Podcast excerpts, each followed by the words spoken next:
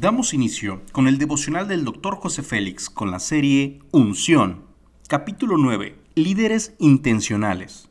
Tema 2. Planeación estratégica. Proverbios 24, versículo 3 y 4 nos dice, Con sabiduría se edificará la casa y con prudencia se afirmará y conciencia se llenarán las cámaras de todo bien preciado y agradable. Dios siempre honra a las personas que tienen un plan para su futuro. La planeación es el punto de partida para generar el éxito del futuro. Noé planeó la edificación del arca. Salomón, el hombre más sabio que haya existido en la tierra, dedicó tiempo para planear la edificación del templo. Moisés, libertador que sacó a los israelitas de Egipto, se tomó el tiempo para planear el tabernáculo. La Biblia es el plan de Dios para nosotros, para el mundo y para la eternidad. Esa es la prueba innegable de que Dios piensa por adelantado. La mayor parte de la Biblia es profecía, una descripción del futuro antes de que ocurra. Jesús enseñó, porque ¿quién de vosotros, queriendo edificar una torre, no se sienta primero y calcula los gastos, a ver si tiene lo necesario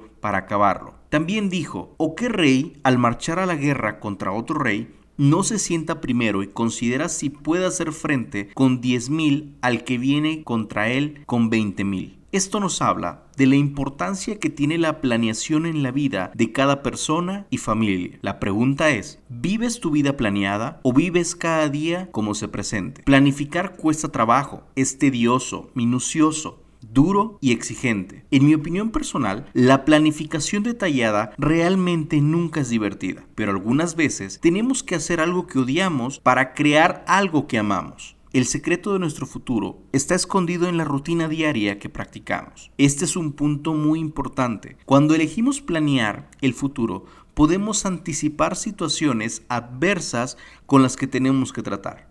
Aún las hormigas piensan por anticipado. Va la hormiga o perezoso, mira sus caminos y se sabio, la cual, no teniendo capitán, ni gobernador, ni señor, se prepara para el verano y recoge con el tiempo de la siega su mantenimiento.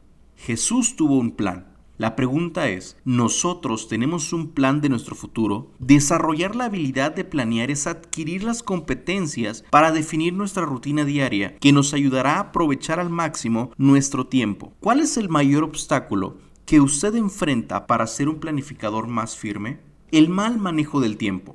¿Cómo venceremos este obstáculo en los próximos días? Si Dios planea el futuro, Jesús lo hizo. La sabiduría de los grandes triunfadores nos dice que la planeación nos asegura grandes resultados para lograr el propósito por el cual hemos sido creados. Declara conmigo, elijo este día planear mi futuro con dedicación y sabiduría. Amén.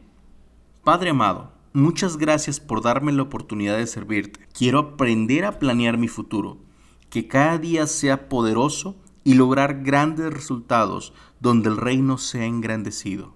Amén.